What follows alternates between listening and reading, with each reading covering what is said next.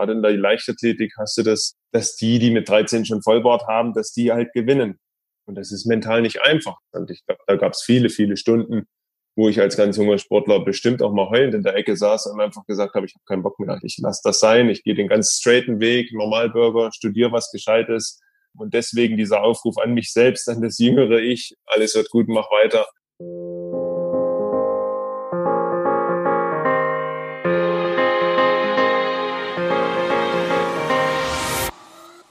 Hi und herzlich willkommen zur 13. Folge des Team Deutschland Podcast. Wir sind zurück aus der Sommerpause und sprechen ab sofort alle zwei Wochen mit den besten deutschen Sportlerinnen und Sportlern auf ihrem Weg zu den Olympischen Spielen in Tokio. Wie ihr wisst, sind diese Spiele ins nächste Jahr, ins Jahr 2021 verschoben worden. Und das gibt uns mehr Zeit, mit noch mehr Athletinnen und Athleten aus dem Team Deutschland zu sprechen. Mein Name ist Jens Behler und ich begleite weiterhin den Weg der Athletinnen und Athleten hier im Podcast. Wie ihr schon gehört habt im Vorspann, wir haben einen Top-Gast zum Start wieder und zwar Sperrwurf-Olympiasieger Thomas Röhler ist in dieser Folge unser Gast und wir haben mit ihm über seinen Weg in die Weltspitze gesprochen, denn das wollen wir auch machen. Wir wollen mehr auf den Weg der Athletinnen und Athleten eingehen. Das heißt, wir haben mit Thomas gesprochen, wie er überhaupt zum Speerwerfen gekommen ist, was denn die entscheidenden Momente, die ihn geprägt haben in seiner Karriere waren und was sich auch durch seinen Olympiasieg geändert hat. Darauf könnt ihr euch freuen. Doch vorher nochmal ein Dank an unseren Partner Lotto, der größte Förderer des deutschen Sports, der diese Folge präsentiert. Und um euch mal einen kleinen Einblick zu geben, was denn so eine Förderung durch Lotto ausmacht, ein kleines Beispiel von den Olympischen Winterspielen in Pyeongchang.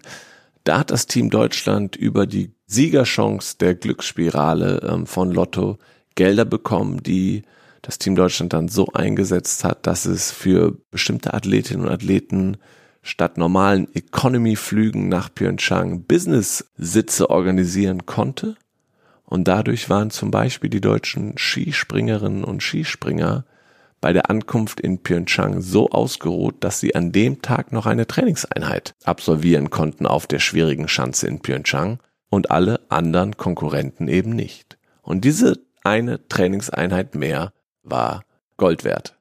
Da wird Sportförderung erlebbar und jetzt aber zu unserem Gast und ich freue mich ganz besonders, einen Olympiasieger begrüßen zu dürfen. Herzlich willkommen, Thomas Röhler. Hi Thomas. Hi. Thomas, wo erwische ich dich denn gerade? Irgendwie zwischen zwei Trainingseinheiten oder hast du heute einen freien Tag?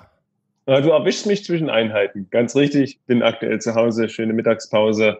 Ja, wir sind fleißig am Trainieren. Aktuell ganz normal zu Hause am Stützpunkt in Jena. Genau, Jena ist deine Heimat, kann man sagen. Da bist du aufgewachsen, groß geworden und bist auch noch immer da und bleibst auch da. So ist der Plan, ja. Also hat sich vieles um mich herum entwickelt und ist, ich weiß, es ist eine seltene Geschichte im Spitzensport, dass du wirklich da groß wirst, wo du am Ende landest. Aber toi, toi, toi, funktioniert gut und ich bin sehr happy damit.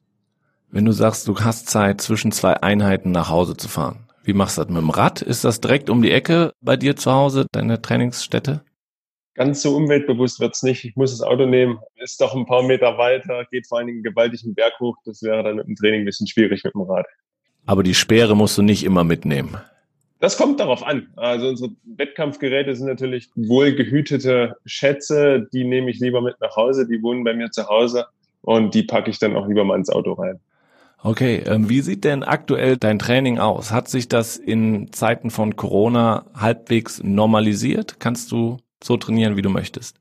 Ja, toll, toll, toll. Rein strukturell, ich würde sagen, grob nach Ostern konnten wir wieder unter Auflagen, aber schon im relativ normalen Trainingsalltag nachgehen. Der Sportleralltag hat sich recht normal angefühlt.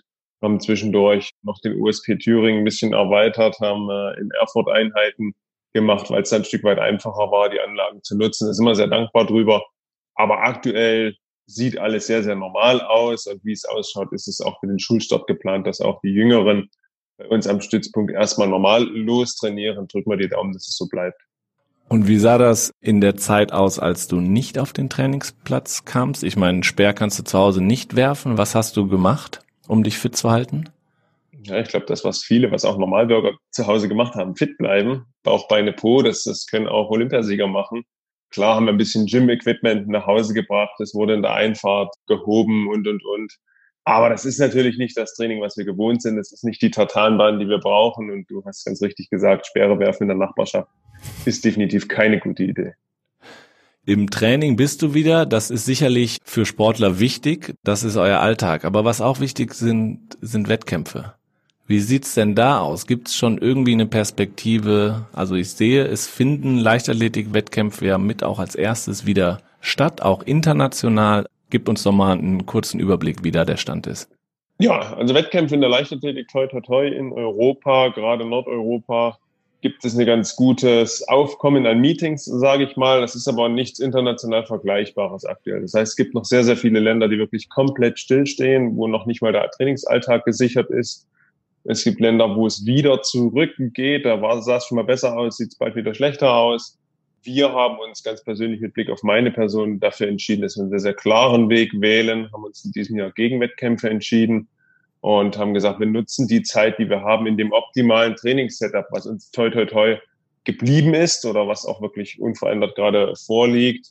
Die gesamte Reise- und Wettkampfgeschichte hat mir nicht gefallen. Dazu der positive Fakt, dass ich vor wenigen Wochen noch Papa geworden bin. Ähm, so dass einfach unter Abwägung aller Umstände wir gesagt haben, wir machen ein was richtig und nicht vieles ein bisschen. Das wäre Familie ein bisschen, Wettkampf ein bisschen, ein bisschen Training. So bin ich von der Type nicht, ähm, so tickt mein Team nicht und deswegen haben wir gesagt, wir machen ein was komplett richtig und das ist das Training für nächstes Jahr. Herzlichen Glückwunsch erstmal zum Vaterwerden.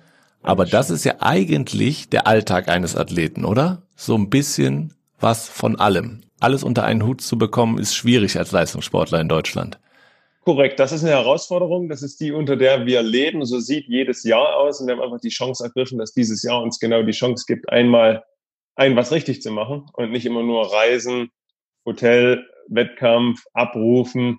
Und wir sehen es als Chance für die Gesamtkarriere. Ich stehe nicht am Karriereanfang, ich stehe definitiv auch nicht am Karriereende.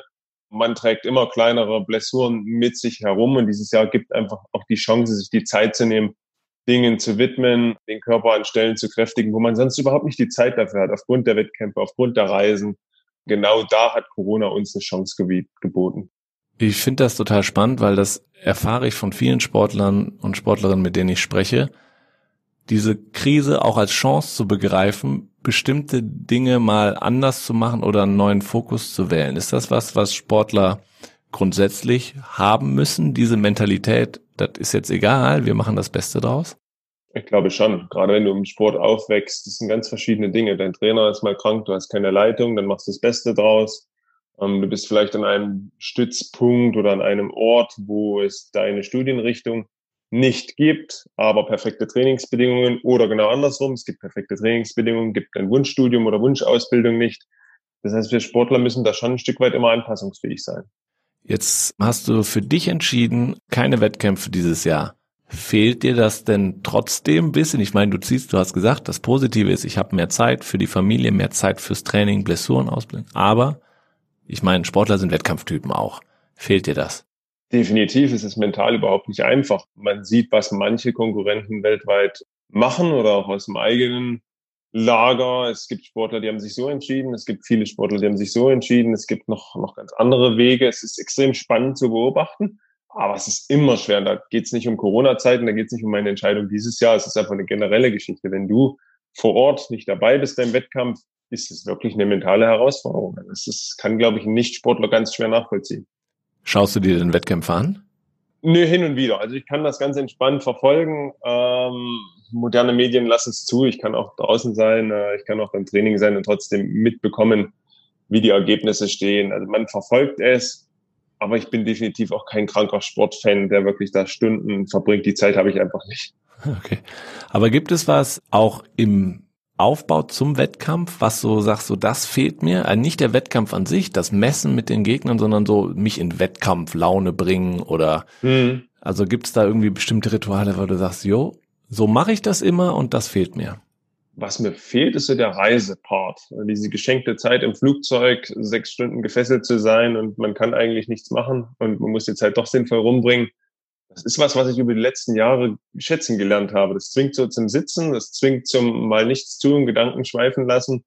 Das ist Zeit, die würde ich jetzt gerade sagen, die fehlt mir fast, weil man selber nimmt sich solche Zeit nicht. Also ich würde mich nicht zu Hause hinsetzen, sechs Stunden aufs Sofa und sagen, so, jetzt sitze ich hier. Das ist was, was fehlt. Ansonsten dieser Wettkampf-Mode, dieses Sportliche, das passiert. Das bauen wir ganz bewusst ins Training ein. Wer ein Stück tiefer bei uns reinschaut, der weiß, dass wir ein bisschen CrossFit begeistert sind.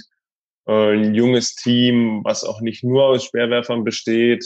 Diese Dynamik einer, einer Wettkampfsituation, diese soziale Motivationskomponente, die bauen wir bewusst mindestens einmal die Woche ins Training ein, dass man wirklich den Abend vor der nächsten Trainingseinheit so ein Stück weit kribbeln hat und aufgeregt ist und es kaum erwarten kann, wieder ins Training zu fahren, weil man weiß, da passiert jetzt irgendwie was Neues, irgendwas anderes, was Aufregendes. Und das steuern wir ganz bewusst. Aber was genau ist das? Also ihr macht kleine Wettkämpfe gegeneinander oder mhm. setzt euch bestimmte Ziele, versucht den anderen aber auch aus dem Konzept zu bringen? Geht das sogar so weit? Mhm, eine Mischung dessen. Das passiert aktuell nicht mit Speer, aufgrund dieser Tatsache, dass wir dem Körper eine Chance geben wollen. Das heißt, wenn Speer geworfen wird, dann wirklich nur unter technischem Fokus. Wir trainieren viel auf Gras. Was sehr intensiv ist, ist wirklich das reine körperliche Training, das physische Training oder auch die koordinativen Herausforderungen. Da findest du immer, manchmal ist es nur eine kleine Challenge, die riesig Bock macht. Oder es ist wirklich der, der CrossFit-Kreis, den wir da zusammengeschrieben haben. Da darf jeder mal ran. Da darf natürlich der Trainer immer das letzte Wort haben. Und das ist, glaube ich, mittlerweile allgemein bekannt, dass man da einen schönen Wettkampf draus stricken kann. Ja, spannend. Also da kommen wir auch schon fast zum Thema Faszination deiner Sportart Speerwerfen an sich. Du hast gerade gesagt, klar, die Sportart hat, bietet auch anderes, nicht nur das rein technische, ich werfe den Speer, sondern auch ein körperliches, physisches Training. Aber was genau macht denn die Faszination Speerwerfen für dich aus? Weil, ich sag mal so, werfen kann sich jeder vorstellen. Ein Ball mhm. werfen auch. Ein Speer werfen ist dann wieder was anderes. Was macht es so besonders? Gibt es verschiedene Möglichkeiten der Erklärung. Wir können mal ganz historisch anfangen wofür gab es mal Speerwerfen? Wir waren die, die unser Dorf mit Nahrung zuerst versorgt haben und später dann auf das Dorf aufgepasst haben. Unser jägerisch-kriegerischer Hintergrund ist so das Instinktive, was in der Sportart steckt, später dann natürlich als Sportart entwickelt. Das Schöne direkt in der Bewegung ist, ich sehe meine eigene Arbeit fliegen. Ich kriege sofort ein Feedback. Wenn ich werfe, lass den Speer los, dann sehe ich, was ich gemacht habe. Kurz gesagt, ich bräuchte stellenweise nicht mal einen Trainer, um zu verstehen, was ich gut oder falsch gemacht habe. Der Speer zeigt's mir. Dazu haben wir eine reine Outdoor-Sportart. Speerwerfen in der Halle ist nur unter ganz, ganz schwierigen Voraussetzungen möglich. Es gibt zwei, drei Hallen weltweit, wo das gemacht wird. Ich liebe auch diese Outdoor-Komponente. Da kommt ein Stück weit das Begeisterung vom Fliegenspiel mit rein. Der Mensch wollte schon immer fliegen. Wir lassen Gegenstände weit fliegen und das ziemlich weit und präzise. Diese Begeisterung, wenn dann das Raunen im Stadion noch dazu kommt, es ist was künstlerisch majestätisches mit extrem viel Kraft und Dynamik, so bringe ich es gern rüber. Wie schwer ist denn so ein Speer überhaupt, dass man sich das mal vorstellen kann? 800 Gramm und die erste Reaktion, wenn man einem Speerwurf Nobody den Speer in die Hand gibt, der sagt, oh, der ist aber leicht. Das ist das erste Feeling, was man hat, weil der verteilt sich auf eine lange Fläche, Länge, 2,70 Meter lang im Schnitt so ein Speer. Und wenn du den wirklich in der Mitte anfasst, die sind auch gut austariert, das ist ein gewisser Schwerpunkt, den wir einhalten müssen, fühlt sich das erstmal wirklich leicht an. Und was muss genau alles passen, dass das Ding eben nicht abstürzt, sondern, sagen wir mal, der perfekte Wurf über 90 Meter landet? Sehr viel Physik muss da stimmen. Im Endeffekt eine recht einfache Formel. Winkel muss stimmen, Abwurfgeschwindigkeit muss stimmen und die aerodynamischen Parameter. Sprich, der darf nicht irgendwie schräg in der Luft liegen, sondern sollte in einem Winkelbereich von 32 bis 38 Grad starten und das möglichst über 28 Meter pro Sekunde schnell, dann bestehen die Chancen, über 90 Meter zu werfen, schon mal ganz gut.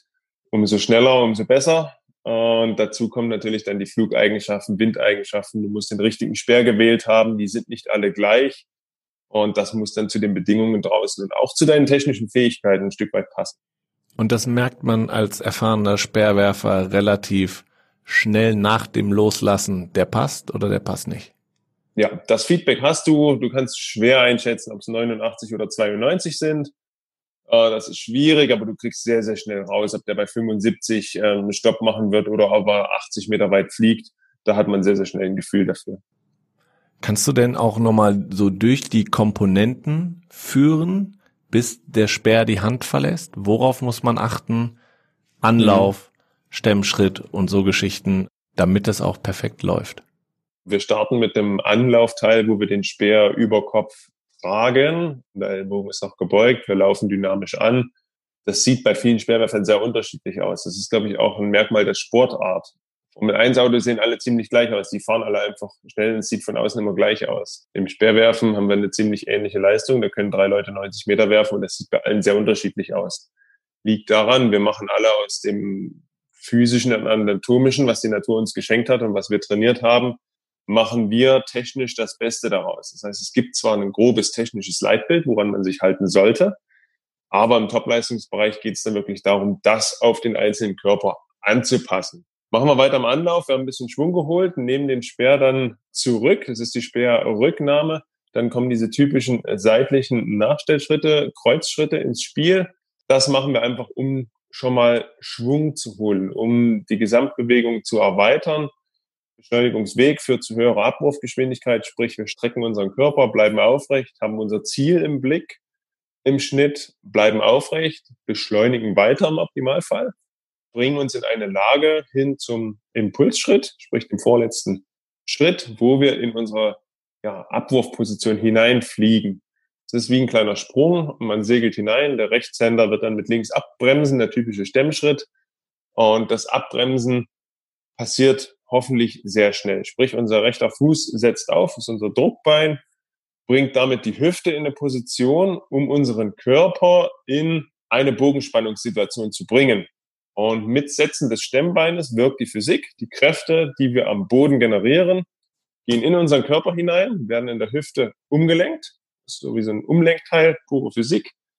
Und mit möglichst viel Bogenspannung laden wir dann unseren Brustarmbereich auf, der im Endeffekt nur schießt. Häufig hört man das. Ähm, der hat einen sehr, sehr schnellen Arm, der wird sehr weit werfen. Nein, sein Arm wurde beschleunigt von seinem Körper. Also sprich 80 Prozent der Weite kommen von irgendwo unter ja, Oberkörperbereich, der Rest dann darüber. Ja, und dann ist es noch unsere Aufgabe, uns abzufangen vor der weißen Linie. Wir wollen natürlich keinen ungültigen Versuch, sprich wir tun alles, um solide abzufangen. Und das sieht auch nochmal sehr unterschiedlich aus zwischen den einzelnen Werfern. Genau, einige fliegen nach vorne, fallen auf die Brust, andere bleiben stehen. Und man fragt sich als Zuschauer, verschenkt der eine mehr oder der andere weniger? Ja, ja, ja, Aber das, wie du sagst, ist individuell und jeder macht das Beste aus seinem Gesamtpaket. Genau. Okay, wenn man jetzt auch insgesamt sieht, du hast es sehr, sehr detailliert beschrieben und es muss sehr, sehr viel passen dass der Speer über 90 Meter fliegt. Und die Weltspitze ist sehr, sehr eng zusammen und es kann eigentlich alles passieren. Muss man ein bisschen out of the box denken, auch im Training, sich andere Dinge vornehmen, dass man da vorne in der Weltspitze auch lange bleiben kann? Lange bleiben können hat gerade was mit Verletzungsprophylaxe auch zu tun. Das eine ist der Weg dahin.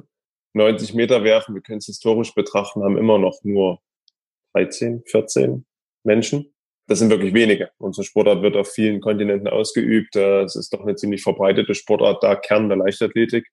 Erstmal dieser Weg zu den 90 Metern muss bereit sein, wirklich hohe Risiken einzugehen, hohe Geschwindigkeiten abzubremsen, hohe körperliche Belastungen einzugehen. Es gehört viel technisches Training dazu. Es gehört natürlich auch das passende physische Training hinzu, um erstmal den Körper in die Lage zu versetzen, genau die beschriebene Physik überhaupt aushalten zu können. Im Speerwerfen sagt man auch häufig, du musst nicht stark sein, um weit zu werfen. Du musst stark sein, um diesen Wurf aushalten zu können. Ja, wir könnten jetzt jeden Normalbürger dazu zwingen, die Technik auszuführen, wie wir es machen. Wenn das koordinativ hinbekommen würde, der würde sich halt nur zerlegen. Das würde der Körper leider nicht aushalten, weil wir unsere Sehnen und Bänder extrem auf Spannung bringen das ist das Training dahin, um dann lange an der Weltspitze zu bleiben. Es ist wirklich dieses Taktieren im Training, dieses, es gibt kein Lehrbuch, was dir sagt, über 90 Meter, wo geht's noch weiter? Und da stecken gerade deutsche Athleten drin, da stecken auch international ein paar Athleten drin, die vorhaben, über diese 88 Meter hinweg, über 90, über 92, vielleicht noch ein Stück weiter träumen. Das sind viele Experimente, die man machen muss. Jedes einzelne Team, jeder Trainer und Athlet haben da Ideen gehen verschiedenste Wege und wir sehen die letzten Jahre, dass, dass viele, viele, viele Wege da nach Rom führen. Jeder muss sich wirklich auch selbst im Klaren sein. Will ich einmal kurz richtig weit werfen oder will ich vielleicht eine lange gesunde Karriere in dieser doch gefährlichen Sportart haben? Im Zusammenarbeit mit dem Trainer werden diese Dinge entwickelt, ein bisschen out of the box. Du hast die Geschichte sicherlich schon oft erzählt, aber das ist mir im Kopf geblieben. Ihr werft Streichhölzer oder hin und wieder oder habt das mal gemacht und du wirfst dieses Streichholz sehr, sehr weit. Wie kommt es dazu und wie weit hast du ein Streichholz geworfen? Der berühmte Streichholzwurf äh, ist äh, aus dem Spaß entstanden, wirklich in der Trainingssituation, hartes Krafttraining gemacht. Auf einmal kam der Trainer mit dieser kleinen Box normaler Streichhölzer und hat gesagt, komm, jetzt ist eine Gruppenactivity gewesen, komm, wir werfen das jetzt mal und schauen, wer am weitesten wirft. Man bleibt dabei hängen, man will das immer, da kommt der Sportler durch, man wird ehrgeizig, man will das besser können als alle anderen für den, der sich gerade vielleicht im Podcast ganz schwer vorstellen kann, ist es eine Mischung aus Dart und Papierflieger werfen, was man dann einfach ein Stück weit übertreibt und ganz, ganz schnell wirft. So ein Streichholz wiegt wahrscheinlich weniger wie ein Gramm, nehme ich an. Vielleicht ist es ein Gramm, also nichts. Man wirft seine eigene Hand und lässt dabei das Streichholz segeln. Ich habe es 32 Meter weit geworfen mal. Wir machen das nicht dauerhaft. Also es ist keine Trainingseinheit. Es wird keinen Trainingsplan geben, wo steht, wir machen jetzt eine Stunde Streichholz werfen. Es ist wirklich ein Gag eine koordinative Herausforderung, die man mal aus Spaß mit einbauen kann. Aber es macht was mit einem, wenn man da Ehrgeiz entwickelt und 32 Meter ist dann ja schon schon sehr, sehr ordentlich, was das angeht. Also das kann ich mir gar nicht vorstellen. Jetzt haben wir hier im Podcast eine neue Kategorie und das ist der Wegweiser. Das ist so vielleicht ein bisschen das, worüber wir gerade gesprochen haben, nämlich Sportler, Sportlerinnen pflegen besonderen Umgang mit besonderen Situationen. Also die haben was, was andere vielleicht nicht haben, aber wovon andere lernen können. Und ähm, das ist für uns der Wegweiser. Wo der Weg dann hinführt, ist egal, aber es gibt was, wo ihr so eine Art Trick, Lifehack habt, um mit bestimmten Situationen umzugehen. Und das wollen wir hier im Podcast auch erörtern. Und du hast uns auch was mitgebracht, was in die Richtung geht. Erzähl mal. Ja, für mich persönlich ist es eine Mindset-Geschichte. Wir haben es vorhin schon fast ein Stück weit angerissen. Es geht um die Akzeptanz der Lage. Und das ist ein sehr, sehr dehnbarer Begriff. Das ist auch einer, der sagt wird, der häufig andiskutiert wird, nach wenn du die Lage akzeptierst, bist du ja gar nicht bereit, sie anzudiskutieren und äh, vielleicht ändern zu wollen. Im Sport lernst du aber relativ schnell, dass es gewisse Situationen, Umstände, strukturelle Bedingungen gibt, die du mit deinem eigenen Handeln nicht ändern kannst, ja, oder vielleicht auch nur mit wirklich unaufbringbarem Aufwand. Ähm, du müsstest dir ein extrem teures Team schaffen, du müsstest ähm, andere Infrastruktur haben. Als Sportler lernst du und habe ich gelernt, aus vielen Situationen das Beste zu machen. Einfaches Beispiel, wir trainieren eine Halle, die ist fürs Werfen stellenweise fast schwierig, ja, die ist gar nicht sehr hoch. Das wiederum hat aber auch Vorteile mit sich gebracht. Wir mussten uns technisch ein Stück weit anpassen. Du wirst kreativ, wenn du ein gewisses Trainings Gerät nicht hast, dann denkst du dir was aus. Wie kann ich diese Übung, die der Sportler XY da in Social Media gepostet hat, als junger Athlet, siehst du das, du willst das machen, hast aber vielleicht dieses fancy Gerät gar nicht. Aber dann passiert was richtig Gutes. Dann denkst du nämlich nach, okay, was passiert bei dieser Übung? Was trainiert der da? Sprichst mit deinem Team darüber, willst es vielleicht nachmachen und akzeptierst die Lage, dass du dieses fancy Sportgerät nicht besitzt, bist dabei kreativ und machst was ganz, ganz Tolles draus. Du improvisierst und passt dich dabei eigentlich nochmal an dich selbst an. Das ist wie so eine Individualisierung in der Situation und Corona war auch ein super Beispiel. Die, die in der Lage waren, die Situation anzunehmen, die Chancen eines Tages zu erkennen. Natürlich ist es immer eine Zeitfrage. Ne? Manchmal, manch einer kann das schneller, manch einer braucht eine Woche länger. Aber umso schneller du schaffst, diese Ausgangslage zu akzeptieren, bist du wieder positiv handlungsfähig. Thema Verletzungen, genau dasselbe im Sport. Ähm, die gehören dazu. Da muss ich ehrlich sein zu mir, muss sagen, hey, okay, ich muss innehalten. Ich werde jetzt definitiv vielleicht den Sperr für ein paar Wochen nicht anfassen können. Ist noch lange kein Grund, mich einzugraben oder auf dem Sofa äh, zu versotten, umgangssprachlich gesagt. Ich kann in der Zeit ganz, ganz vieles Positives voranbringen, was mich zu meinem großen Ziel und Traum trotzdem immer ein Stück weit näher bringt. Und das sind ja auch Dinge, die man übertragen kann. Ne? Das ist jetzt auch sportunabhängig. Ne? Wenn ich sage Rückschläge, gibt es klar im Sport, aber gibt es ja auch im Privaten. Und damit umzugehen ist genau das. Akzeptieren und kreativ auf das eigene Handeln umdenken. Ja, unbedingt. Es ist definitiv Sportart unabhängig, sportunabhängig, ob ich ein kleines Business habe, ob ich Schüler bin. Situationen ändern sich täglich. Das kann schicksalhaft passieren, das kann positiv passieren, das kann aber auch negativ sein. Und umso schneller ich da wieder wirklich eine solide Basis mir schaffe, rein mental, dann kann ich von dort aus immer wieder ja, zielgerichtet losarbeiten. Ja, danke dafür. Mental sich auf eine neue Situation vorbereiten ist das Stichwort. Die Olympischen Spiele in Tokio, äh, wir haben gerade schon über Wettkämpfe gesprochen. Dieses Jahr stehen für dich keine an, aber dieser Wettkampf im nächsten Jahr, der steht wahrscheinlich sicherlich ganz oben auf dem Plan. Aber gehen wir noch mal ein paar Monate zurück. Ihr wart voll im Training, voll im Fokus auf die Spiele dieses Jahr und dann sind sie verschoben worden. Was hat das denn ausgelöst bei dir? Ich glaube, es war Ende Januar, Februar haben wir das erste Mal im Training wirklich bewusst über das Thema gesprochen. Wie planen wir? Müssen wir umplanen? Es war natürlich alles geplant. Seit zwei Jahren war alles ausgerichtet auf die Olympischen Spiele. 2019 stand auch voll im Zeichen der Spiele 2020 für uns aus Trainings- und Wettkampfsicht. Aber irgendwie haben wir im Februar schon gesagt, äh, wir müssen flexibel planen. Das war 2016 unser großes Los. Wir haben da alles richtig gemacht über politische Instabilität und Zika-Virus begründet. Gab es auch da große Änderungen der Reisetätigkeit. Ähm, Vortrainingslager wurden geändert. Dieses Jahr kam es natürlich noch wesentlich schärfer. Ähm, die Spiele wurden ein Jahr verschoben. Trainingspläne mussten umgewürfelt werden und, und, und.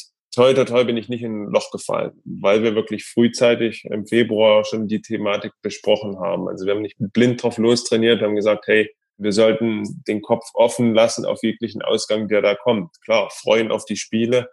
Für mich das Schwierigste war die Zeit der Grauzone, wo noch Ungewissheit bestand. Jeder hat gesagt, ja, die Spiele werden bestimmt verschoben. Du als Sportler kannst dir das kaum vorstellen. Du weißt dieses große Ereignis zu schätzen du warst vor Ort, du weißt, wie groß das alles ist und kannst dir gut vorstellen, dass man das nicht so einfach mir nichts, dir nichts mal verschiebt oder absagt. Da hängt ja sehr viel dran. Und die Zeit, in der Sportstätten, ja, ich, ich sage jetzt mal freundliche Grauzone, offen waren, nicht offen waren, Sportplätze, durfte ich den jetzt betreten, darf ich den nicht betreten, darf mein Trainer dabei sein, ja oder nein.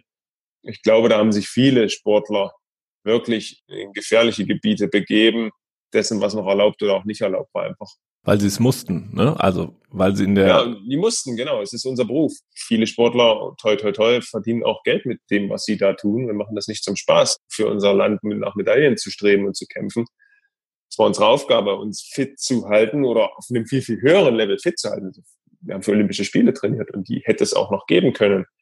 Und toi, toi, toi kam dann im März die Info, dass die Spiele verschoben wurden. Und in dem Moment war es fast schon Erleichterung, einfach weil die Lage weltweit, aber auch schon in Deutschland wirklich ja, ein sinnvolles Training in der Art, wie wir uns das wünschen für Olympische Spiele, schon lange nicht mehr gegeben war. Du stehst mitten in deiner Karriere eigentlich, aber für viele, die vielleicht während die letzten Spiele, ne, ein, ein Frank Stäbler bei uns im Podcast schon erzählt, der wusste ganz genau, am 5. August 2020 soll meine Karriere enden mit dem Wettkampf in Tokio. Das ist natürlich dann nochmal eine ganz andere Hausnummer, ähm, sich damit auseinanderzusetzen. Hast du dich auch mit anderen Sportlerinnen und Sportlern ausgetauscht zu dem Thema? Hast du das mitbekommen, dass es anderen halt auch anders ging?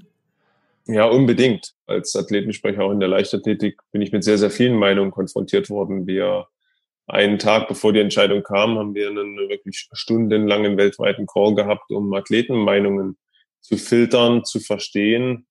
Ich persönlich habe die Entscheidung des Verschiebens noch höher gewertet, als ich von Sportlern gehört habe, ja, in einem Gebiet waren, wo Corona noch überhaupt nicht zur Debatte stand. Die haben völlig normalen Alltag gehabt, die haben Wettkämpfe gehabt, ähm, alles war für die normal. Die haben gesagt, ähm, wir können doch gar nicht mehr gegen die Besten der Welt antreten, was doch die Olympischen Spiele sein sollen. Einfach, wir trainieren hier super und die in dem anderen Land können es nicht. Hm. Und das war der Punkt, wo ich verstanden habe, okay, egal wie schicksalhaft es jetzt für manche wird, ist es wahrscheinlich wirklich die richtige Entscheidung, diesen fairen Wettbewerb auch zu sichern, die, die am Karriereende standen, ganz krass. Also Familienplanung, weibliche Sportler, die Familienplanung auf dem Plan hatten oder haben, männliche Sportler, wo der Körper nicht mehr will. Und, und da gibt's unzählige Beispiele. Ich als optimistischer Mensch sage, ich habe auch genauso viele junge Sportler getroffen, die natürlich jetzt zu Hause sitzen, ähm, sich die Finger reiben und sagen, hey, das ist jetzt meine Chance. Das finde ich jetzt cool, dass da das Schicksal zugeschlagen hat. Ich trainiere jetzt heimlich ein Jahr ganz, ganz hart und plötzlich bin ich einer, den noch keiner kannte mhm. und äh, nehmen das erste Mal an Olympischen Spielen teil. Das ist ja die positive Seite dieser Medaille. Wie gesagt, es ist ein Ausnahmejahr, es ist eine Situation, die wir alle so noch nicht kannten, egal ob im Sport oder Gesellschaft. Aber wie gesagt, Olympia, du bist Olympiasieger aktuell. Was macht es denn für dich dieser Wettkampf so besonders? Und wenn du gerade von jungen Athleten sprichst, musst du öfters mal davon erzählen? Quasi, wenn du auch in der Trainingsgruppe mit Sportlerinnen und Sportlern zusammen trainierst, die noch nicht bei Olympischen Spielen waren. Wie fasst du denn das ganze Event denen so zusammen? Kann man das überhaupt?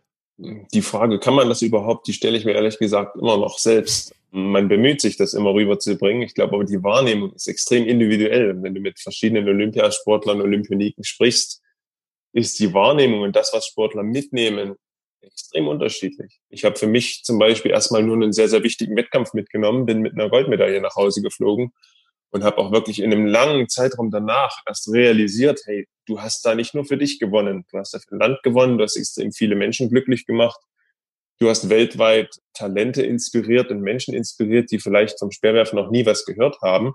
Dass die Sperrwurf-Fans das sehr wertschätzen, ja, das ist das eine, aber das viel, viel größere ist natürlich, wenn du gesellschaftlichen Impact auf einmal hast durch dieses sportliche Handeln. Und da müssen wir einfach ehrlich sein, das liegt ein Stück weit an Berichterstattung, das liegt äh, ein Stück weit an der historisch gewachsenen Brisanz der Spiele, dass die höchste Referenz im Sport weiterhin immer nur die Olympischen Spiele sind. In den olympischen Sportarten muss man natürlich dazu sagen. Das ist einfach die höchste Referenz, die du dir erarbeiten kannst. Und wenn du dort eine Goldmedaille gewinnst, dann ist das eigene Wort plötzlich mit viel, viel mehr Wert versehen, mit viel, viel mehr Verantwortung auch verbunden. Und die jungen Menschen, die, die saugen das auf. Ja, gerade wenn du in der fünften oder sechsten Klasse bist, immer wieder genial, gerade auch Grundschule, ähm, wenn man da Aktionen macht, ist genial. Man sieht dieses Leuchten in den Augen und das macht mich glücklich und sagt mir, dass all dieses Ehrenamt, was da draußen für unseren Sport unterwegs ist, dass das definitiv nicht sinnlos ist, dass das wirklich enorm wichtig ist und dass dieses begeisterte Kinderlächeln, was du erzeugst, wenn du von Olympischen Spielen erzählst, dass genau das den Wert widerspiegelt, was die Spiele sind und hoffentlich bleiben werden. Du hast gerade gesagt, für dich war es in erster, in erster Instanz ein Wettkampf. Das waren aber auch deine, das waren deine ersten Spiele in, mhm. in Rio. Das habe ich auch von vielen erfahren. Das erste Mal überfordert einen. Und vielleicht bist du genau den anderen Weg gegangen, hast gesagt, oh, ich lasse mich gar nicht von allem drumherum ablenken. Für mich ist es eigentlich nur ein Wettkampf. Und dann kam es nachher das, was es im Endeffekt ausgemacht hast. Aber abseits dieses Wettkampfs, was erzählst du neben rein sportlichen Sachen, was die Faszination ausmacht? ja, die, die Größe des Events, die Reisemodalität, wie viele Athleten du auf einmal triffst. Äh, ein ganzer Flughafen besteht gefühlt nur aus Sportlern zu einer gewissen Zeit oder Fans, die sollte man immer mit dazu nehmen. Also riesige Fangruppen, die ich so definitiv noch nicht erlebt hatte in der Menge. Klar, es sind extrem viele Sportarten geballt. Diese Ballung der Kulturen und wirklich, da sind lauter ehrgeizige Sportler, egal auf welchem Level die da mitmachen. Ob es der 100-Meter-Läufer ist, der, der eine Start Platz gezogen hat in seinem Land und einfach dabei sein möchte. Ich glaube, jeder kennt diese Bilder. Oder ob es schon der mehrmalige Olympiasieger ist, der das total ehrgeizig und extrem professionell angeht und sagt, ich gehe da meine nächste Medaille sammeln. Und man lernt verschiedenste Sportler kennen. Und dieses Miteinander, diese Ballung von ja, sportlicher Expertise an einem Ort der Welt zu einer gewissen Zeit, alle vier Jahre, das macht es wirklich aus. Das hast du erlebt, das waren normale Spiele obwohl alle Spiele in den verschiedensten Ländern auch sicher Rio und hat sich von London unterschieden. Jetzt haben wir aber eine ganz andere Situation nächstes Jahr. Wie sehr glaubst du daran, dass die Spiele stattfinden? Wie sehr hoffst du es auch? Und welches Szenario ist denn am realistischsten für dich? Oder womit kannst du leben auch? Das werden unterschiedliche Antworten. Dass die Spiele stattfinden werden, bin ich ziemlich optimistisch.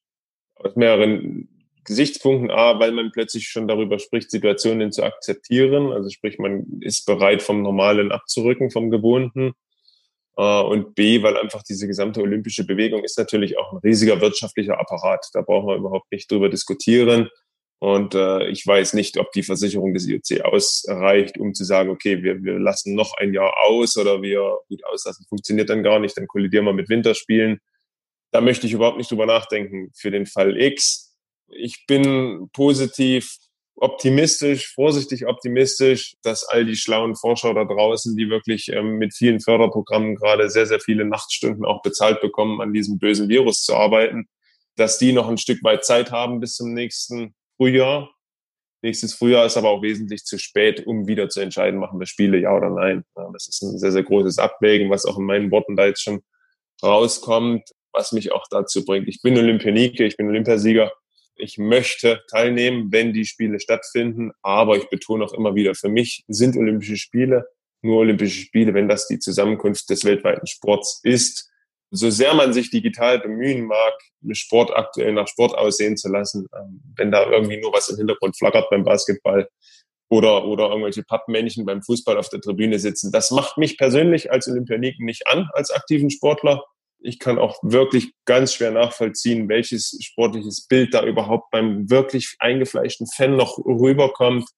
Ich wünsche mir einfach riesig, dass das Problem in den Griff bekommen wird, dass wir da ein Stück weit Zuschauer hinbekommen, ob die jetzt aus aller Welt kommen können, ja oder nein, das bleibt mal noch völlig offen. Aber ich wünsche mir schon ein Stadion, wo Zuschauer drin sitzen. Es muss nicht voll sein, aber Atmosphäre muss sein und die bitte nicht aus dem Lautsprecher. Okay, das hoffen wir alle. Also ne, auch mit allen, denen ja. ich gesprochen habe, wir hoffen und glauben sehr daran, dass das in irgendeiner Art und Weise nächstes Jahr stattfindet, auch wenn es andere Spiele werden. Olympische Spiele sind für jeden eigentlich sehr individuell verschieden oder die Erfahrungen, die er macht, sind sehr individuell.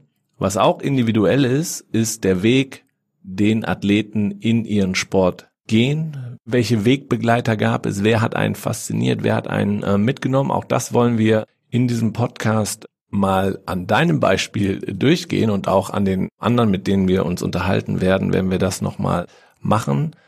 Denn es gibt immer einen Weg, der ist individuell, aber er führt trotzdem eigentlich, sagen wir jetzt mal auf Olympia bezogen, am Ende zu den Spielen. Du hast uns im Vorfeld ähm, Fotos geschickt und da, an denen wollen wir jetzt mal uns entlang hangeln. Ich weiß, dass die Zuhörerinnen und Zuhörer die Fotos jetzt aktuell natürlich, wenn sie den Podcast hören, nicht sehen. Da der Hinweis, einfach auf die Social Media Kanäle von Team Deutschland gehen, bei Instagram, bei Facebook, bei Twitter. Da werden wir im Zuge der Veröffentlichung dieser Folge die Fotos auch zeigen. Ich beschreibe aber mal die erste Station auf deinem Weg quasi. Ich sehe dich auf einer blauen Bahn. Gehe ich davon aus, dass das vielleicht in Berlin ist, im äh, Olympiastadion, aber ich sehe dich nicht Speerwerfen als junger jungen Sportler, sondern ich sehe dich springen. Ob das jetzt Weitsprung oder Dreisprung ist, kann ich gar nicht genau identifizieren. Erzähl doch mal, was es damit auf sich hat. Ja, genau. Dieses erste Bild, das ist richtig schon erkannt. Blaue Bahn, Berlin ist das Olympiastadion. Das war mein erster Kontakt als aktiver Athlet mit diesem Stadion. Das war eine deutsche Meisterschaft, ja, in einem noch ganz jungen Jugendbereich als Dreispringer. Das ist kein Weitsprung, ist kein Hochsprung, ist Dreisprung in dem Fall. Das war mein erster, meine erste Spezialdisziplin. Bin schon immer Leichtathlet, bin da sehr, sehr früh in den Verein gekommen, habe das äh, vorher auch in der Grundschule schon in der AG gemacht, hat mir immer Spaß gemacht, hat mein soziales Umfeld dort und irgendwie haben mich die Wege der Spezialisierung dann erstmal zum Dreisprung geführt. Ja. Was war deine beste Weite? Knappe 14 Meter. Ich glaube, ich habe sie vermessen, nie im Wettkampf gepackt. Da waren es 13 Meter, irgendwas über 80. Ich wollte immer die 14 Meter vermessen haben im Weitsprung, aber bin ich heute nicht mehr böse drüber. Ich habe meine Sportler dann ein Stück später gefunden. Aber du hast uns das Foto auch geschickt, weil es in Berlin war vielleicht? Also hat auch dieses Olympiastadion äh, was Besonderes?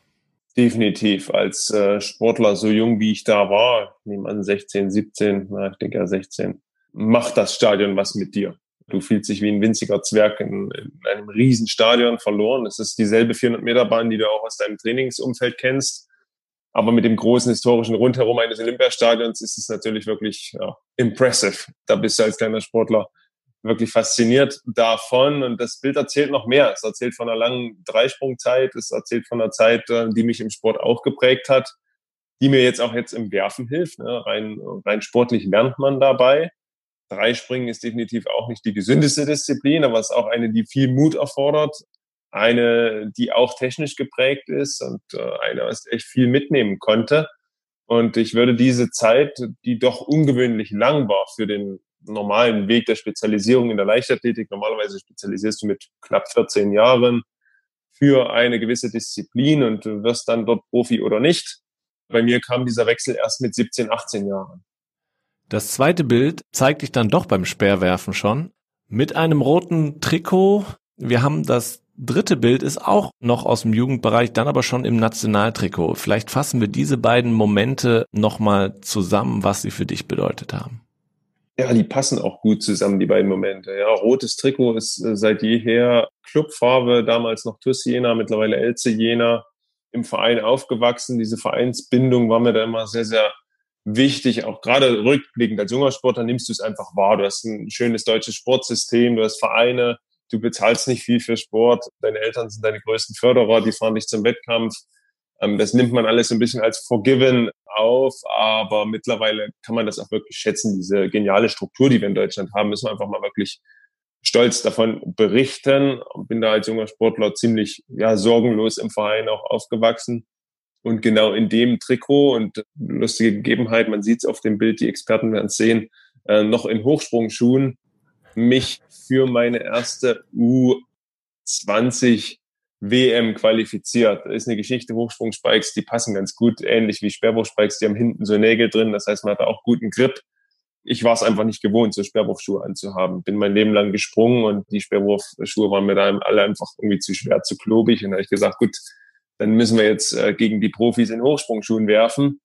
Das hat auch geklappt und hat mich genau zu dem nächsten Bild geführt, zu dieser, man sieht es auf der Startnummer Monken 2010, ersten U20 WM geführt, hat sogar für eine Finalteilnahme gereicht dort. Da leider einen Daumen breit übergetreten, sonst wäre es äh, nah an der Medaille gar noch geworden, aber extrem viel gelernt. Und das war der Moment, der mich motiviert hat, zu sagen, okay, nach dem Abitur gehst du mal nicht nur studieren, du wirst auch äh, die Zeiten in der Trainingshalle ein Stück weit aufstocken. Du wirst eine Chance in diesem Sport haben. Das habe ich genau in dieser Verbindung dieser beiden Bilder für mich selber gespürt ein wichtiger Schritt oder ein wichtiger Moment im Leben eines dann Leistungssportlers, dass es diesen Moment gab. Martin Keimer, der Profigolfer, in der dritten Folge unseres Podcasts hat auch erzählt, ich weiß, wie es ist, ein Major zu gewinnen. Also das werden andere gar nicht erreichen. So dieses Gefühl und ich weiß, dass ich das kann und das gemacht habe. Und ähnlich ist ja so ein Moment auch, wo du sagst, hey, ich kann da mithalten und da gibt es eine Zukunft für mich für mich einer der entscheidendsten Momente, definitiv. Und jetzt, wenn ich viele Karrieren auch junger Sportler mitverfolge, bin sehr, sehr eng auch bei uns an dem Sportgymnasium in Jena dran. Das ist ein Punkt, das ist ein richtiger Scheideweg. Da geht es darum, eventuell den Standort zu wechseln. Plötzlich kommen Finanzierungsgeschichten. Du musst ein Studium finanzieren, eine Wohnung kommt ins Spiel. Das ist für viele, viele junge Sportler ist das ein Punkt, wo wir sie im Sportsystem verlieren können, aber wo wir sie auch genauso gut gewinnen können. Nächstes Bild. Rio Du reißt beide Arme in die Höhe und schreist sehr, sehr viel Freude und Anspannung raus. Ich weiß gar nicht, zu 100 Prozent, ist das nach dem Wurf, der dich auf Platz eins gebracht hat, oder ist es dann, als das Endergebnis feststand, da ist kein Speer weiter geflogen als deiner? Ja, es war fünfte Runde, wo ich äh, Julius Ego überboten habe. Es war ein Wettkampf, der stets unter Kontrolle war. Es war einer, wo ich in jedem Wurf wusste, was getan werden muss, um ein Stück weit noch mehr weiter rauszuholen, um vielleicht an die Top-Position zu kommen. Mit dem Wurf war mir klar, genial, über 90 Meter werfen war nah am olympischen Rekord dran. Das wird definitiv für eine Medaille reichen. Und da wäre definitiv mein Traum auch schon so gut wie erfüllt gewesen. Deswegen auch diese Riesenfreude. Ja, und dann nach der letzten Runde, dann, dann kam alles raus. Wie gesagt, Olympische Spiele, es ist so hoch emotional, dass es ganz, ganz schwer in Worte zu fassen, aber dieses Bild beschreibt es wunderbar, deswegen die Auswahl dieses vierten Bildes. Aber jetzt nochmal zu dem Moment zurück, wenn du sagst, das ist ein Wettkampf, wo du jederzeit wusstest, was passiert, dann ist es doch von außen betrachtet ja fantastisch, dass das im olympischen Wettkampf, dass du das Gefühl hattest. Gibt doch sicherlich auch Wettkämpfe, wo das nicht der Fall ist. Definitiv. Wenn es nicht der Fall ist, ist es sehr, sehr schwer. Dann passiert der Wettkampf mit dir. Du wirfst zwar mit, hast aber, glaube ich, in keiner Sekunde des Wettkampfes eine Chance zu dominieren. Speerwerfen ist immer erst in der letzten Runde vorbei und gerade ich bin einer, der ganz, ganz selten in der ersten Runde loshämmert. Bei mir baut sich so ein Wettkampf immer auf. Aber genau mit diesem Aufbau werfe ich mich selber in, in ein gewisses situatives Selbstbewusstsein rein, weiß, was ich da tue. Wir haben vorhin die, die komplexe Technik erörtert du hast eine Rückmeldung. Über zehn Jahre Speerwerfen, irgendwann verstehst du, was du da tust und weißt, okay, äh, das fühlt sich so an, das fühlt sich so an. Kurze Rücksprache mit dem Trainer und dann ergibt das ein sehr, sehr klares Bild. Und dieses klare Bild darf man sich dann bloß nicht von Euphorie und äh, Wettkampfgeist irgendwie kaputt machen lassen. Aber kannst du auch noch nachempfinden, wie du den Tag angegangen bist? So war dieses Gefühl, dass das ein guter Wettkampf wird, der war schon da? War die Nervosität besonders groß oder, oder fast gar nicht? Oder also kannst du das nochmal nachvollziehen? Ja, Nervosität ist immer so ein ganz, ganz schwieriges Wort. Ich würde sofort sagen, ja, vor jedem Wettkampf musst du ein gewisses Kribbeln haben. Nervosität implementiert immer so dieses Gefühl der Aufregung, der, der, das hat, was schwingt was Negatives mit. Für mich persönlich ist diese positive Aufregung, dieses enorme Bauchkribbeln doch was, was es braucht, um Höchstleistung abzurufen. Ähm, Olympisches Finale sowie viele Top-Wettkämpfe sehr, sehr spät abends. Das heißt, Hauptherausforderung ist, den Geist klar halten, möglichst wenig Energie verlieren, nicht schläfrig werden, aber trotzdem eine gewisse Fokussierung zum Abend hin aufbauen. Und genau das ist passiert. Habe mich wohlgefühlt nach dem Aufstehen, habe zu Coach gesagt, äh, ja, wir gehen jetzt entspannt frühstücken. Das wird mein Tag, das wird unser Tag. Ich bin mir aber auch haargenau sicher, dass das wahrscheinlich noch zwölf weitere Athleten an dem Tag zu ihrem Trainer gesagt haben. Also ich hoffe für keinen Sportler da draußen, dass er zum Wettkampf geht und sagt, na schauen wir mal. Ich wünsche es keinem jungen Sportler, der gerade den Podcast hört, dass der am Wochenende zum Wettkampf fährt und sagt, na ja, mal sehen. Ich weiß nicht, das ist nicht das Herangehen, was man braucht, um am Ende in der Lage zu sein, zu gewinnen oder um die Medaille mitzukämpfen. Das heißt, dieses positive Herangehen, wenn es einem nicht verletzungstechnisch irgendwie schlecht geht oder vielleicht mal mit Erkältung etc. pp. zu tun hat, dass man einfach teilnimmt. Oder der Trainer hat gesagt, das wird jetzt ein Trainingswettkampf. Die Situation gibt's natürlich. Und dann stehe ich auch nicht morgens auf und sage, das wird mein Wettkampf. Dann fahre ich dahin, mache meinen Job und fahre wieder nach Hause und werte das einfach. Aber bei einem olympischen Finale, das ist ein Stück weit größer wie der erste Gewinn der Stadtmeisterschaft. Glaube ich sehr gerne. Noch ein sehr, sehr schöner Moment ist das fünfte Bild, was wir raussehen. Ich sehe dich im Wassergraben, da kommen wir wieder zurück zum Berliner Olympiastadion, im Berliner Olympiastadion im Wassergraben der 3000 Meter Hindernisläufer. Du bist klatschnass und ich frage mich, wieso? Warum bist du da im Wasser?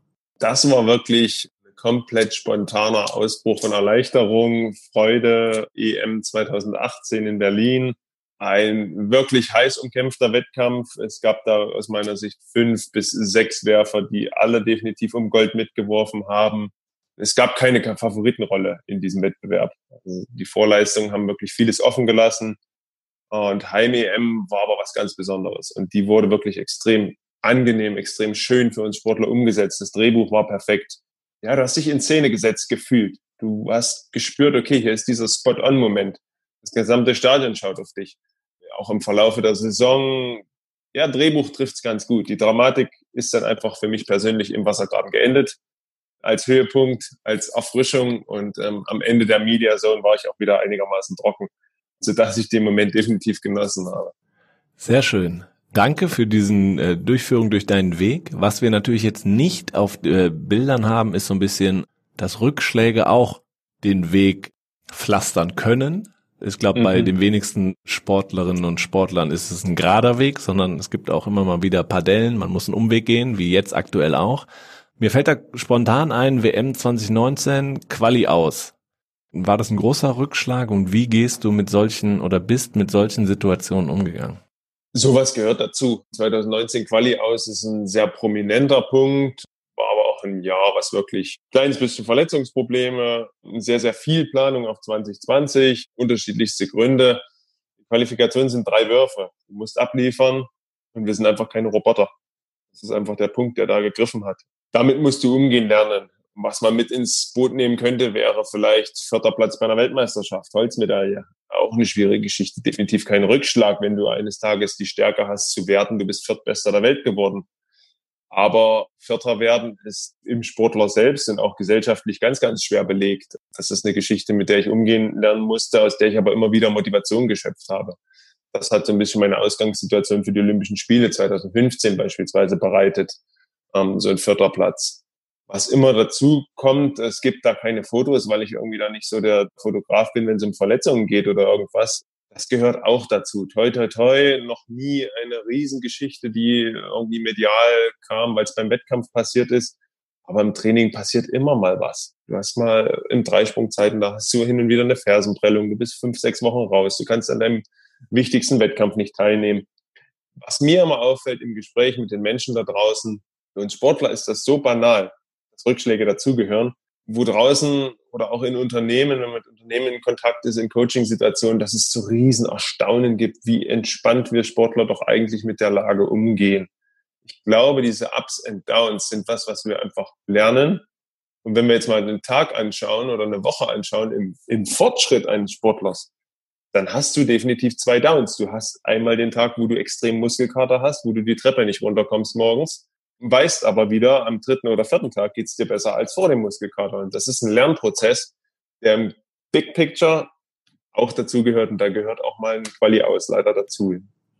Aber ich meine, das sind Erfahrungen machen, ne? Erfahrungen machen, dass du in der Weltspitze mitmischen kannst, ist eine Erfahrung und Rückschläge ist eine Erfahrung. Nur wenn du das gemacht hast, aber auch weißt, wohin du gehen kannst und was du erreichen kannst, kannst du damit auch lockerer umgehen. Ich glaube, vielleicht ist das, weil ihr das täglich, wöchentlich, monatlich, jährlich durchlebt, immer wieder diese Ups und Downs, kannst du da auch lockerer mit umgehen als vielleicht Menschen da draußen, die das halt eben nicht täglich oder wöchentlich haben ne, oder die Erfahrung nicht gemacht haben, wozu sie eigentlich ähm, fähig sind. Gute Frage noch. Was würdest du denn deinem 15-jährigen Dreispringer ich raten, wenn du jetzt im Rückblick auf deinen Weg guckst, ähm, was würde, wenn du ihm einen Brief schreiben würdest und sagen, hör mal, ich meine, du hast gerade auch erzählt, du bist viel an Schulen, erzählst, da sind doch bestimmt ein paar Tipps dabei, aber gerade jetzt auf deinen persönlichen Weg bezogen, was würdest du deinem Ich mitgeben?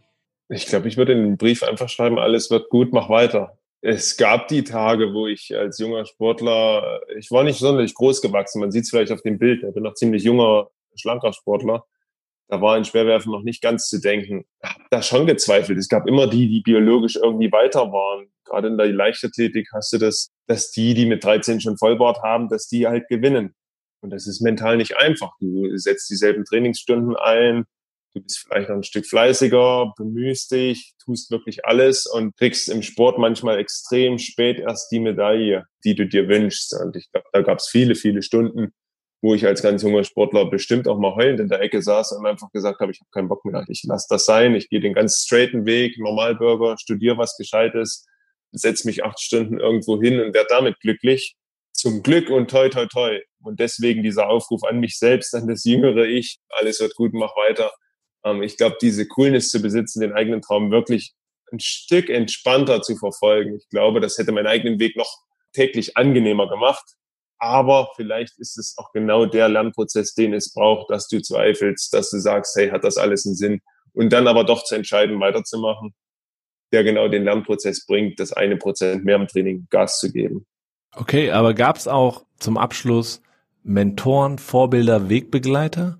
Wo du sagst gerade, du hast den Verein, deinen Heimatverein auch so gelobt. Gab es da einen Coach, einen Trainer, oder sind es immer die Eltern, die, die einen da, das ist ja auch standardmäßig, die Eltern sind die, die als die größten Unterstützer, Wegbereiter da sind, so Wegbegleiter. Aber gab es Vorbilder, Inspiration in deiner Jugend, wo du sagst, die haben mich auch dabei gehalten? Ich glaube, bei mir ist es die Mischung. Also ich hatte auf diesem Weg, den ich im Sport gegangen bin, recht viele Trainer. Das war nie nur einer. Also ich bin eher ein Produkt aus mittlerweile, ich glaube, sieben oder acht, je nachdem, wie weit man da zurückblickt in der Jugendleichtathletik. Trainern, habe da aber immer was mitgenommen, hab, war aber auch gezwungen, mein eigenes Bild zu stricken und immer wieder klar zu werden. Bei acht Trainern hast du auch im Schnitt sechs Meinungen. Zwei sind sich vielleicht einig, der Rest nicht, wie Dinge angegangen werden im Sport. Das hat zu einer gewissen Diskussionsfähigkeit geführt, zu einer sehr starken, ausgeprägten Kommunikationsbereitschaft mit dem Trainer, den ich jetzt habe. Und heute da ist er so kommunikationsbereit, einfach weil es da so vieles aufzuarbeiten gibt. Ansonsten Vorbilder aus der Sportart selber. Speerwerfen ist auch ein bisschen Lifestyle. Der Andreas Torkelsen und auch sein Trainer, also als Gespann, Norweger, Olympiasieger, zweimaliger, ist einer, der mich immer wieder inspiriert hat. Und äh, ich habe ihn auch wiederum Olympiastadion 2009 siegen gesehen, da als Tribünenzuschauer. Das hat mich schon inspiriert. Und dann gab es aber auch wirklich die Situation, dass ich mit ihm im Wettkampf stand, dass ich äh, mit seinem Trainer im Trainingslager Kontakt hatte. Und das sind Sachen, die mich einfach sportlich definitiv geprägt haben. Wunderbar. Wir sind deinen Weg sehr, sehr lange hier auf der Audiospur einmal äh, nachgegangen. Du hast sehr viele Fragen beantwortet. Wir haben aber Vorfeld auf Instagram auch noch Fragen gesammelt und da würde ich dir jetzt noch zwei aus der Community stellen. Hier auch der Hinweis. Ich glaube, Instagram ist der Kanal, wo man deinen Weg auch mit am besten verfolgen kann. Folgt Thomas, at Thomas Röhler, ganz einfach. Da könnt ihr seinen Weg weiterverfolgen. Jetzt zu den Fragen. Der User Joe Layer hat gefragt, wie bist du denn eigentlich zur Fotografie gekommen? Der hat wohl äh, gesehen, dass du hobbymäßig gerne mal den Fotoapparat in die Hand nimmst. Mhm. Ersten Kontakt hatte ich sehr, sehr früh, einfach dem geschuldet, dass mein Papa in dem Bereich gearbeitet hat, nicht als Fotograf, sondern als einer, der, der im Verkauf tätig war von Kameras und solchen Geschichten. Das heißt, als Kind immer wieder schon Kontakt gehabt mit diesen Geräten. Später war es dann, hm, so ist es auch heute noch, wenn es die Zeit erlaubt, Erholung, Hobby, rausgehen, andere gehen jagen. Ich bin Bilder jagen gegangen. So eine Geschichte Naturfotografie, man entwickelt sich einfach weiter. Das ist so dieser Anspruch. Ich bin da ein Stück weit gesunder Perfektionist, würde ich sagen. Und mittlerweile ist es ein sehr, sehr positiver Mittel zum Zweck. Die letzten Jahre hat sich einfach die Wichtung von gutem Bildmaterial so stark geändert. Sie prägt unseren Social Media Alltag. Jeder konsumiert es unendlich und da macht es auch Spaß, innerhalb einer Gruppe, innerhalb einer Trainingsgruppe mit dem Fotografie-Thema immer weiterzuarbeiten. Und dann noch eine Frage, die dann doch wieder ein bisschen was mit Sport zu tun hat. Userin Lisa Mathilda fragt, die hat nämlich gerade Speerwerfen im, im Sportunterricht, ob du ein paar Anfängertipps hast. Ja, gerne. Ah, bitte, bitte bringt ein bisschen Geduld mit. Die Sportart ist nicht von einmal einer Stunde üben gelernt. Erste Herausforderung ist immer, dass der Speer zuerst mit seiner Spitze, dem vorderen, meist silbernen Teil, im Gras einsticht. Ja, das ist A wichtig, weil es sonst gefährlich wird. Und B ist das auch schon die erste Übung. Man fängt an wie beim Dartspielen, hält den Speer auf Ohrhöhe, Augenhöhe. Man spielt Zielwerfen. Wichtig natürlich auch, linkes Bein ist vorne, rechtes Bein ist hinten für Rechtshänder, Linkshänder genau umgedreht.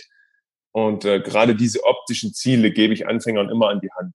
Fangt an, stellt euch einen Kegel zehn Meter vor euch, versucht den mit dem Speer zu treffen. ist eine super Übung, um erstmal ein Gefühl dafür zu bekommen, wie, wie reagiert denn dieser Speer und erst ganz, ganz allmählich anfangen. Da helfen Trockenübungen, da hilft das normale Gummiband, was ihr in der Tür befestigen könnt. Diese typische Eindrehbewegung. Man wirft zuerst mit der Aktivierung der Brust, Schulter, dreht den Ellenbogen nach oben und dann kommt der Ellenbogen ganz automatisch auf Höhe Ohr. Nehmt den Ellenbogen auch bitte nach oben, weil viele Anfängertipps, und da muss ich einfach ehrlich sein, sind Verletzungsprophylaxe und nicht Tipps, um sofort weiter zu werfen. Speerwerfen ist gefährlich, ihr könnt euch den Ellenbogen kaputt machen, ihr werft aber auch weiter, wenn ihr den Ellenbogen nach oben zum Ohr dreht. Das heißt, die zwei Geschichten, eine ordentliche Eindrehbewegung, die mit dem Gummiband an der Tür üben, gibt's unzählige Videos, wie sowas aussehen kann. Zweite Geschichte, optische Ziele nutzen. Das hilft euch einfach. Wir sind kopfgesteuerte Menschen. Das hilft euch, den Speer auf die richtige Bahn zu bringen. Wunderbar. Ich hoffe, das hat äh, Lisa Mathilda geholfen und dass sie auch äh, im Unterricht jetzt vernünftig den Speer wirft. Thomas, ich bedanke mich ganz, ganz herzlich für das tolle Gespräch. Ich frage eigentlich am Ende immer, was hast du beim Sport gelernt, was du für dein normales Leben mitnimmst? Das haben wir aber eigentlich in der Kategorie Wegweiser schon sehr, sehr gut abgearbeitet, nämlich vom Mindset, wie man mit Rückschlägen quasi umgeht. Deswegen würde ich sagen, das haben wir beantwortet und auch in verschiedensten Weisen, weil äh, wir haben sehr, sehr intensiv über einige Dinge gesprochen. Vielen Dank dafür. Ich rege nochmal an, an alle Zuhörerinnen und Zuhörer, deinen Weg weiter zu verfolgen auf deinen äh, Social Media Kanälen, die wir auch nochmal verlinken würden in den Show Notes zu dieser Podcast Folge. Und ich hoffe, dass wir uns dann nächstes Jahr in Tokio wiedersehen, wiederhören und bis dahin alles, alles Gute, genieß die Zeit auch zu Hause, so wie du dir es jetzt vorgenommen hast, ähm, dass das eintritt, dass die Pläne in Erfüllung gehen und dass wir dann nächstes Jahr wieder auch mehr in Wettkämpfen dich wiedersehen. Ich freue mich drauf, danke dir. Bis dahin, ciao und tschüss. Ciao. Ja, vielen Dank natürlich auch euch da draußen, den Zuhörern und Zuhörern.